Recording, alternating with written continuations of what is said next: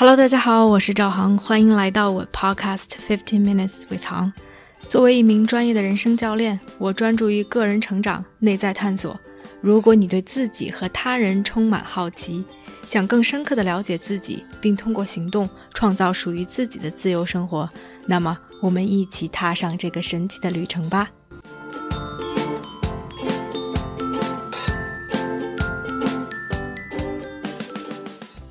Hello，大家好，欢迎来到这期的 Podcast。这是我在瑞典乡村餐厅以工换宿系列第三期的节目。如果前两期你没有听的话，建议大家翻回去听，可以更多的知道一些 background information。这期节目其实主要想讲讲这些 volunteer 的故事，这些和我一样在这里以工换宿，在这里居住的，来这里做志愿者的人。我们一共在这里待了四周，和不同的人有不同的 overlap。有一些人来了，有一些人走了，有一些人从我们来的时候就在，一直到我们走的时候还留在这里。所以跟他们有不同的接触，有不同的交流对话，也引发了我其实很多的思考。其实来之前大概有这么一个感觉，就是说，哦，还会有其他的人，可能会是一个比较有意思的经历。而来了之后，发现其实这段经历带给我的影响和冲击超乎了我的想象。那种感觉真的是走出自己的泡泡，去看到真实的世界。因为真的没有任何一种场合下会让你遇到这些人。There is no way 会让瑞典的六七十岁的老头、老头、老太和西班牙的十八九岁高中刚刚毕业的小情侣。来自巴西的二十岁出头、大学刚刚毕业的情侣，来自德国的三十出头的女生，来自巴勒斯坦，同时是瑞典国籍的三十左右的一个女生，以及我们来自加拿大，在北美居住了十几年中国人，把这些人聚在一起，我觉得可能也是这一段经历神奇的地方所在。不同的人，不同的年龄。不同的背景，不同的教育，说着不同的语言，然而却因为这样一个机缘巧合的机会在这里相遇，所以想和大家一起聊聊我和他们的故事。人物的出场顺序，我按照这些人和我们接触从少到多依次排列。其实和我们接触最少的是这一对西班牙的小情侣，两个人刚刚高中毕业。我们来的那天，第二天他们就走，所以总共我们一块儿在这个餐厅里面只共同待了一天的时间。同时，他们那一天一直在干活，我们那一天是刚刚到，getting settled，把东西放好，在周围熟悉熟悉环境。其实没有太多的接触，但是回到屋子里的时候，男生在洗澡，女生在外面等他，跟我们就简单的聊了两句，感觉两个人都是。个性非常活泼开朗、非常可爱的 teenager，就十几岁的小孩子。女生又非常的直接抱怨说，她本来就是想来陪动物玩儿和自然接触，没想到天天在厨房里面干活，还非常的紧张。男生洗完澡出来，跟我们介绍了一堆周围可以去逛的地方，然后没有说太多的话就离开了。总之，对两个人的印象还都蛮好的，都是彬彬有礼又非常可爱、非常大方的这种小姑娘、小伙子这种感觉。接下来想说说另外一个女生，我觉得她的经历非常的神奇。虽然和她交流不多，但是是我非常喜欢的一个志愿者。我们总共共同在这里面待的时间大概就是四天左右。第一次见面是老太在火车站来接我们。而把他放在火车站，因为他那天要出门，正好就把他送到了火车站。在从火车站回到餐厅的路上，老太就给我们大概讲了讲这个女生。这个女生是在瑞典出生的巴勒斯坦人，在巴勒斯坦长大，而她想长久的在瑞典居住和生活。去年也是八月份的时候开始来这里面做志愿者。然后一直想要在这边找工作、找房子，getting settled，可能因为种种原因都不是很顺利，于是他就一直在餐厅里面打工，同时在这儿住了十个多月，在餐厅帮忙，同时也是慢慢去 figure out 自己的下一步。老太大概讲了几句关于这个女生的背景和细节。当时我觉得，哇，好神奇啊！在这个地方待了十多个月，第一个印象就是觉得老太应该对她还挺好的，让她在这里面住，可能让她有一个落脚的地方。同时又觉得他们两个肯定关系非常的好，要不谁没事儿一直让这个人在这里住这么久呢？后来其实种种经历让我去质疑自己最开始的这两个猜测。真正和他接触是当天晚上，他后来自己回来了，我们就住在隔壁，而这个老旧的房子完全不隔音。他回来了之后就开始不知道是在听书还是在听 podcast，反正在放着自己的东西在听。而特别不巧的是，虽然是我第一天，因为我晚上有好几个 coaching call。我怕打扰到我和客户的对话，所以我不得不 去敲门，让他把声音放小一点。其实有一点尴尬，因为虽然在火车站匆匆见了一面，我估计他连我的名字都没有记住。而我跟他说的第一句话就是：“你能不能把声音放小点儿？”他说：“哦，我都不知道你们在在家里面。”然后就很委婉的道了歉，把声音调小。第一印象觉得是一个非常直接的女生。有什么说什么。第二天早上，我们去干活。这个女生的 shift 是从早上九点半开始的。我们当时在餐厅吃完饭，准备歇一会儿去遛狗，开始我们这一天干活。老太给大家排班的时间不一样，干活的顺序不一样。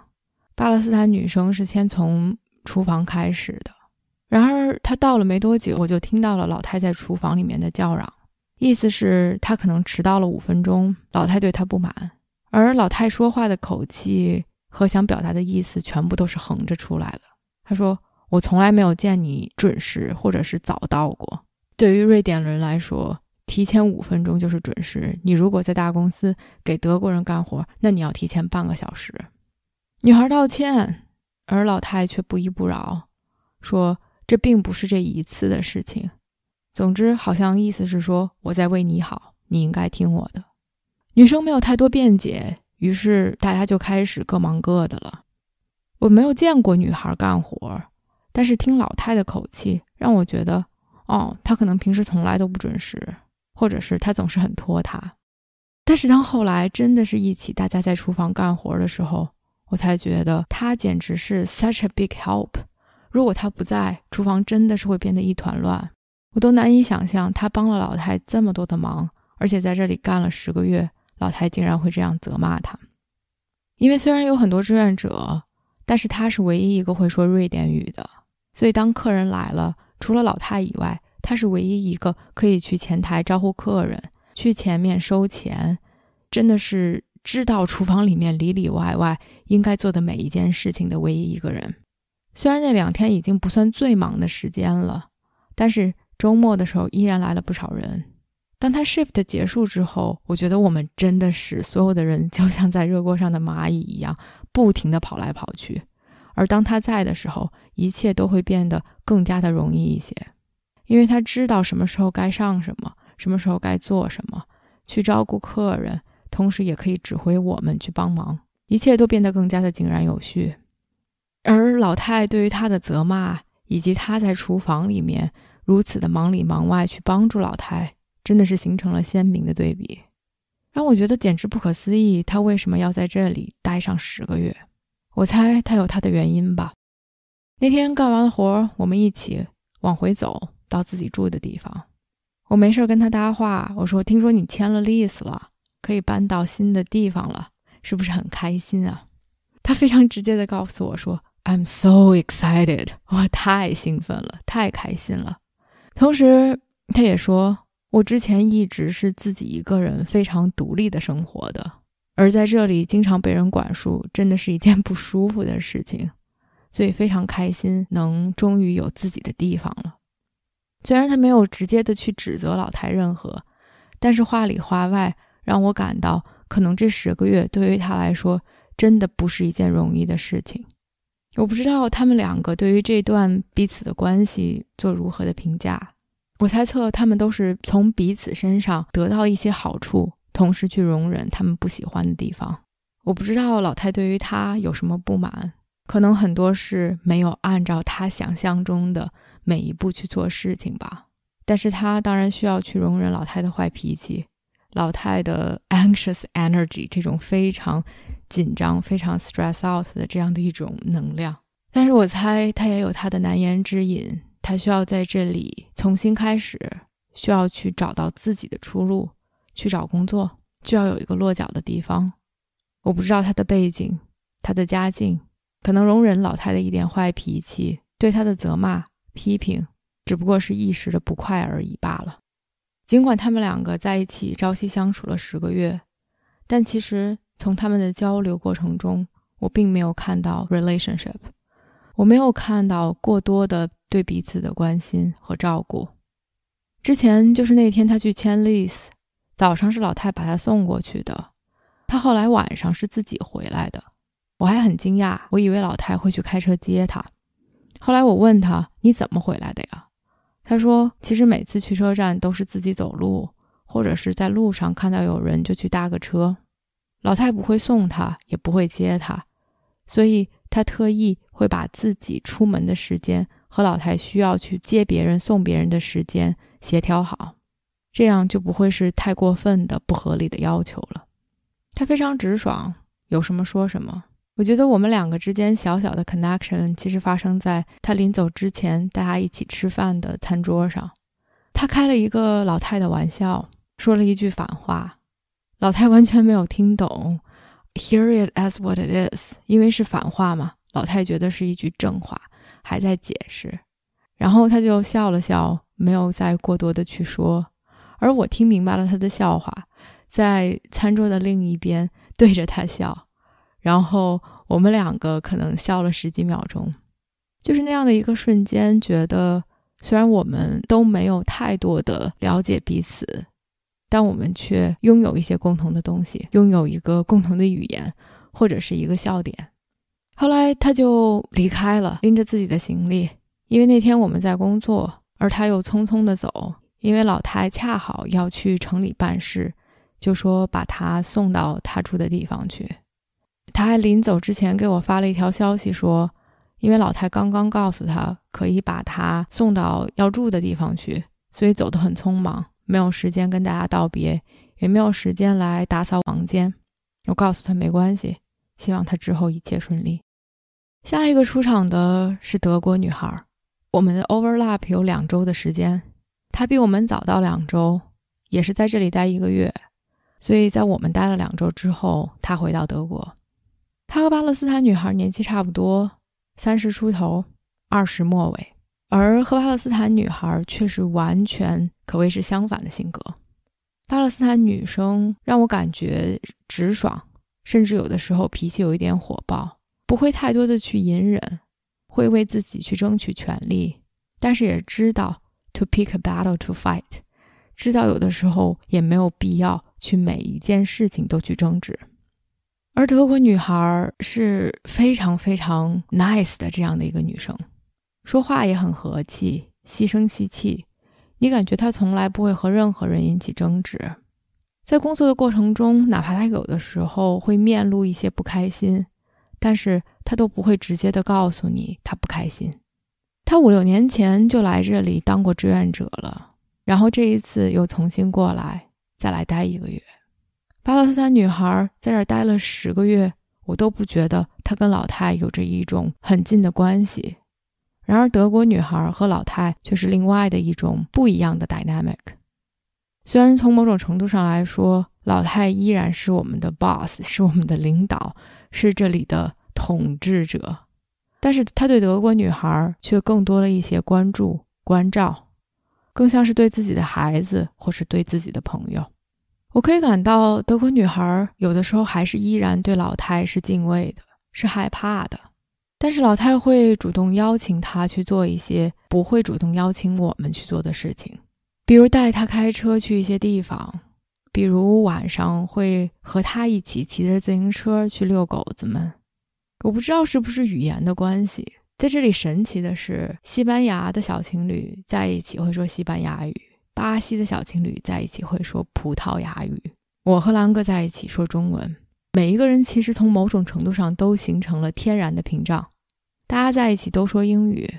然而，其实我们可以当着别人的面去说任何我们想说的事情，也不会让别人知道。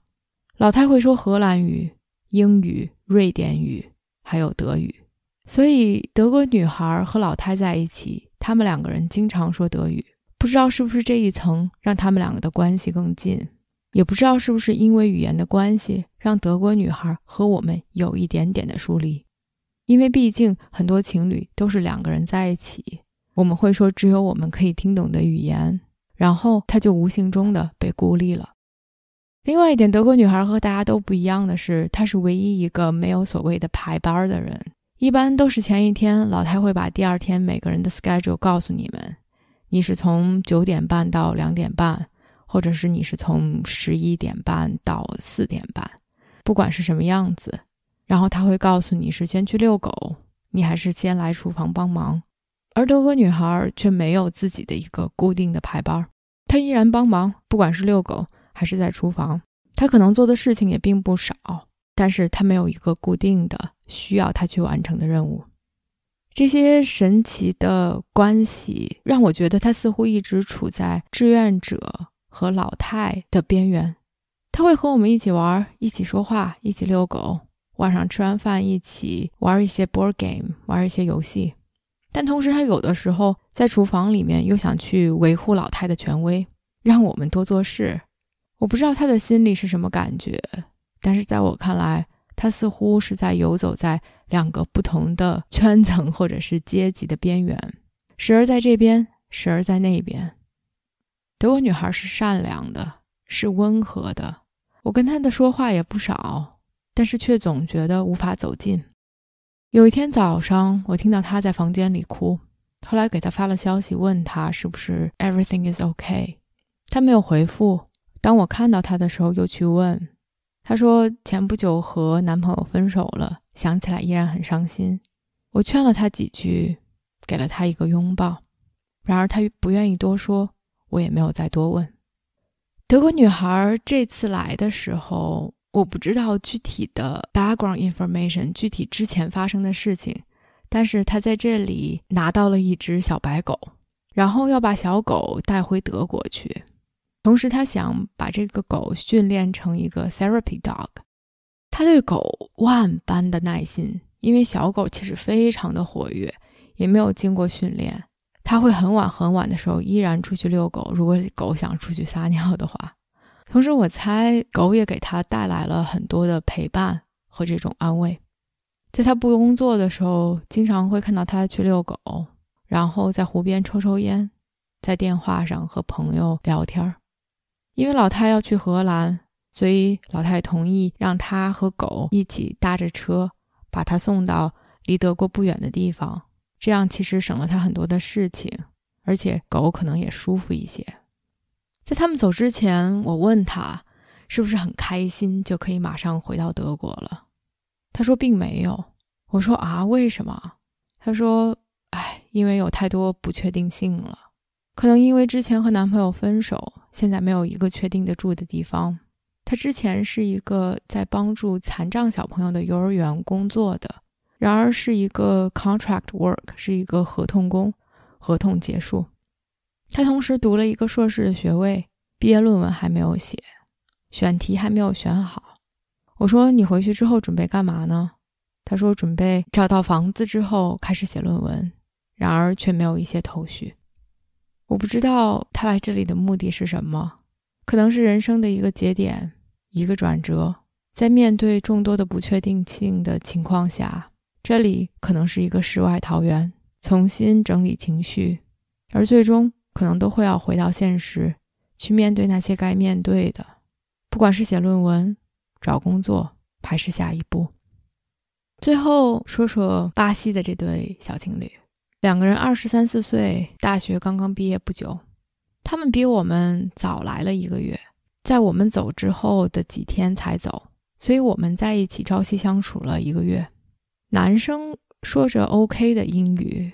虽然有一些发音不准，虽然有一些词不达意，但是完全可以正常的交流。女生没有办法用英语正常的交流，所以很多时候是男生在帮她翻译。在这个期间，我一直在鼓励女生多说，同时会不厌其烦的去帮她解释一些词汇。她也会问我一些语法，有的时候会为她的进步开心。她说我是她的新的英语老师。男孩上的是私人的大学，学的是律师，同时自己在创业，自己在经营一家公司，算是他老妈给他投的钱。而女孩上的是公立学校，是关于养动物的，有一点像动物营养，如何去更好的饲养动物，如何去让他们更好的去繁殖。男生话很多，也愿意跟我们交流，会问各种各样七七八八的问题。因为女生在语言上的障碍和我们的交流会少一些，很多东西是男生翻译过来的，但我就觉得其实女生想法很多。翻译的这件事情其实很神奇，有的时候我不知道是不是女生的思想，或者是女生的思想和男生交流之后又通过男生的嘴里说出来，而很多东西是已经经过了筛选、经过了挑选才到我们耳朵里的。他们知道我们从加拿大过来，其实非常的兴奋，问了我们很多关于加拿大的问题，因为他们一直想离开巴西，而其中他们在考虑的一个选项就是去加拿大读书。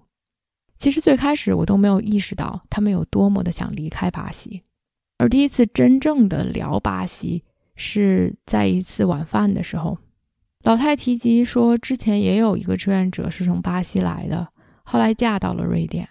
男生问。之前的那个志愿者有没有说过关于巴西他对巴西的想法和印象？老太没有多说。我当时打趣儿的说：“It sounds like you have something to say。”可能你是不是有什么话想说？那你就告诉我们呗。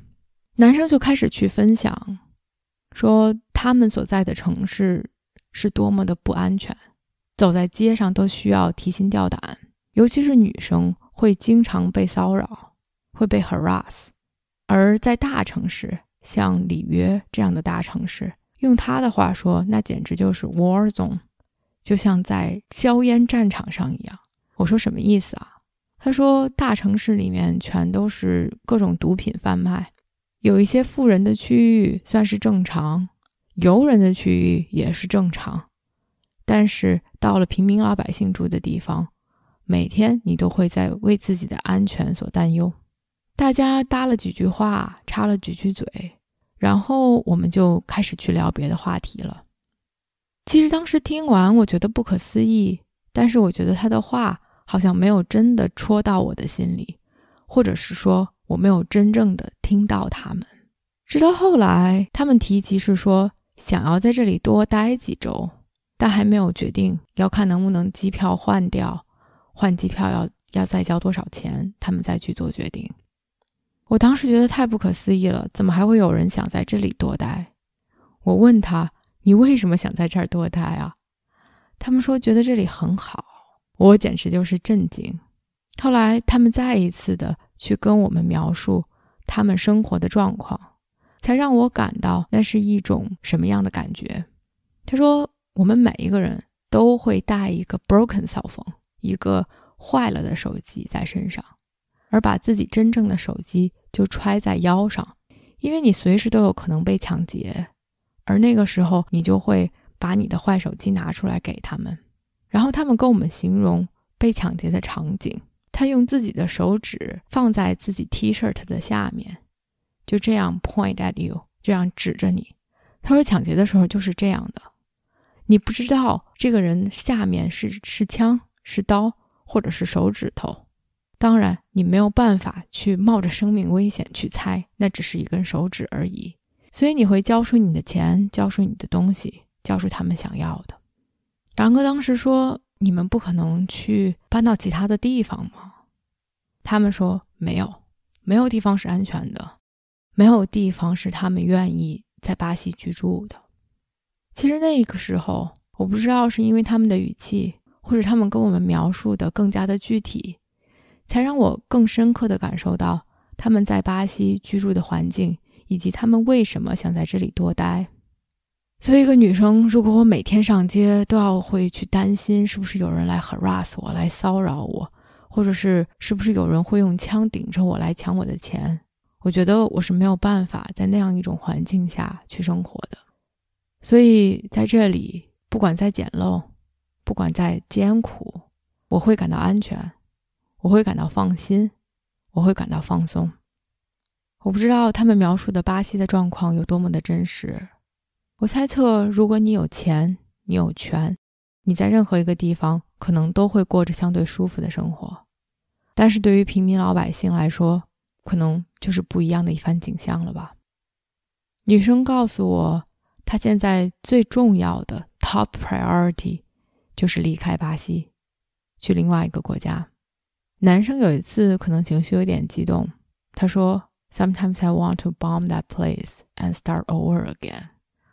他说：“我有一个炸弹，我可能都想要把巴西炸平，然后再重新开始。我不知道那是气话，还是充满了无奈，也许都有吧。这些就是我们在这里遇到的志愿者。我们会一起说笑，会学葡萄牙语、德语，然后用不标准的发音去模仿他们。”会吃完饭之后一起玩桌游、打台球，会一起去遛狗子、照相，一起趁老太不在的时候烤一些自己喜欢吃的 cookie，我给大家做一些点心。我们会在一起嬉戏笑闹，忘记我们的不同，也会说一些严肃的话题，把一切都拉回到现实的生活中。我觉得这是一个神奇的地方，把我们所有的人聚在一起。在人生的不同节点，对这里有不同的期待，也因为这段经历，让人生变得有一些不同。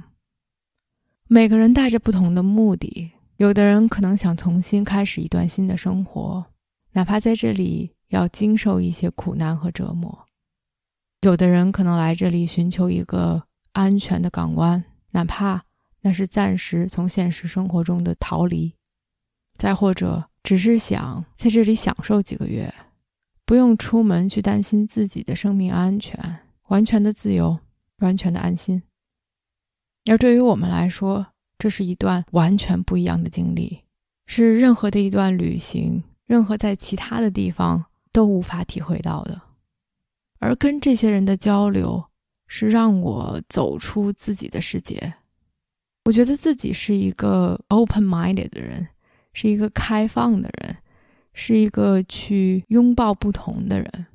然而，在原来的生活的环境下，在美国，在加拿大，哪怕我接触到那么那么多的人，我的同事、我的朋友、我的客户，我去参加活动认识的人，哪怕大家都是那么的不同，但是从某种程度上来说，我们依然和其他的人非常的脱离。大多数人都是在公司工作的白领，大多数人都受着良好的教育，大多数人都有着类似的梦想和他们想实现的东西。而在这里，让我们看到了更真实的世界，普通的来自世界各地的人，他们的挑战，他们的艰辛，他们的梦想，以及他们在去实现自己梦想的一步一步的旅途。而这些让我感到。我其实万般感激这个地方，万般感激这段经历。好啦，就说这么多，我们下期见。